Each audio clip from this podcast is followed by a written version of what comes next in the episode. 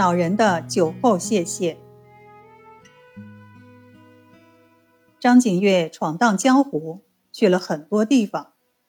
后来，朝鲜战争爆发了，日军倾国而出，侵略朝鲜，向鸭绿江直扑而来。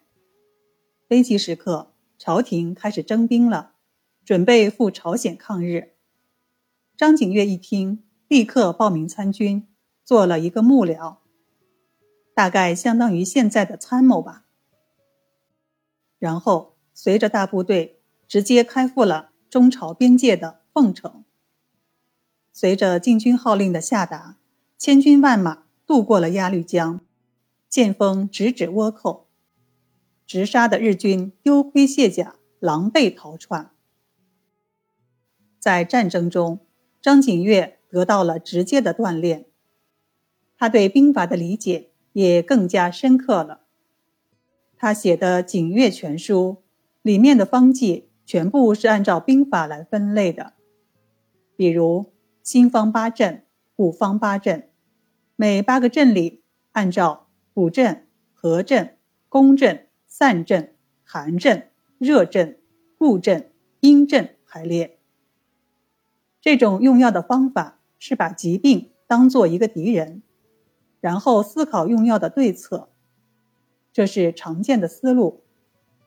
但是，把方剂这么排列的，从古至今只有张景岳一人。为什么会这样呢？我们现在知道了，他曾经在战场上亲身感受过兵法的妙处。最后，战争结束了，大部分日军都被歼灭了，朝鲜又恢复了往日的平静，明朝军队。也撤回了国内，但是张景岳建功立业的梦想却没有实现。他明白了官场的黑暗，希望就开始破灭了。于是，他黯然解甲归田，功名壮志消磨殆尽，从此再也不提什么豪气的事情了。这一年，张景岳三十六岁，他牵着自己的战马。拎着早已破旧的宝剑，回到了北京。北京还是那么的繁华。张景岳慢慢走回到自己家，推开院门，院落里静悄悄的，一个消瘦而又衰老的身影，正在院落的一角整理柴火垛。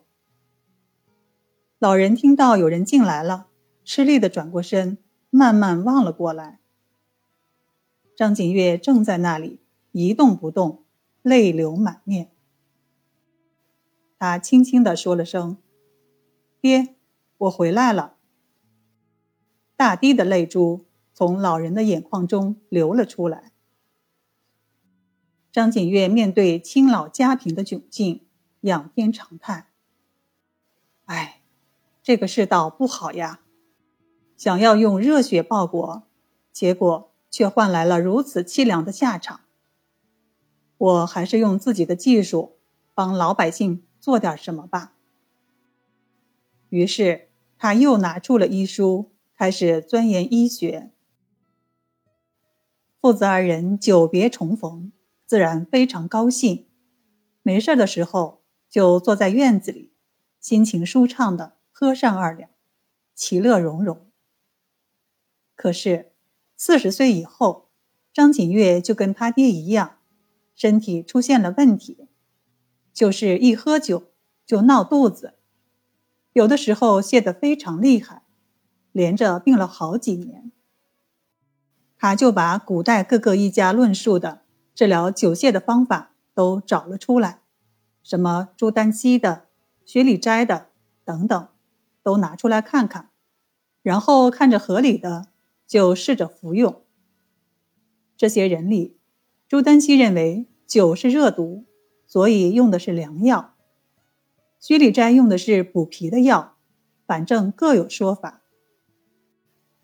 张景岳按照这些说法服用了什么理中丸、金匮肾气丸、补中益气丸、六君子汤等等，都没有效果。他很不甘心，于是就潜下心来。仔细的琢磨。琢磨的结果是，他认为这个病是命门火不足造成的，需要峻补命门。于是他创立了内关坚右归丸，服用了一年，最后把自己的病彻底治好了。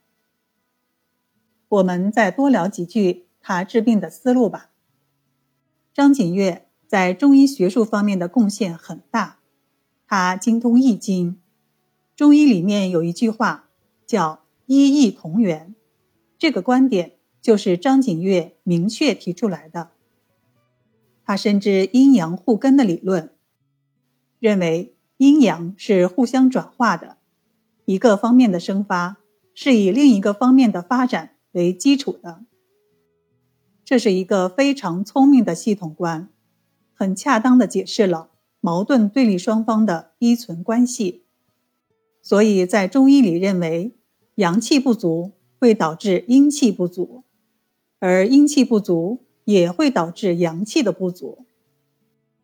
所以他提出了阴阳互济的治病思路：善补阳者，必于阴中求阳，则阳得阴助而生化无穷；善补阴者，必于阳中求阴，则阴得阳生。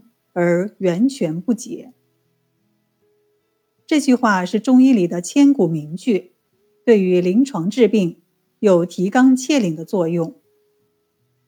张景岳治疗酒泻使用的味煎关，是专门用来治疗脾肾虚寒导致的泄泻，是温补脾肾的药。这个方中最高明的用法就是使用了熟地黄，熟地可以补足脾肾之阴。有了脾肾之阴，就是阳气的生发有了物质基础，起到了从阴转阳的作用。另外一个方子又归丸，是《景岳全书·新方八阵》里补肾的方子，组成是熟地、炒山药、炒山萸肉、枸杞子、鹿角胶、菟丝子、豆仲、当归、肉桂、炙附子。这个方子是以金匮肾气丸为基础。张景岳觉得金匮肾气丸里有泻的成分，但是有的患者肾阳非常虚，根本就不用泻，所以他就把金匮肾气丸里的茯苓、泽泻、丹皮三味泻药去掉了，这样补的力量就专一了。然后又加上了补的药物，喝了这两个药。命门火补足了，他的酒泻自然也就好了。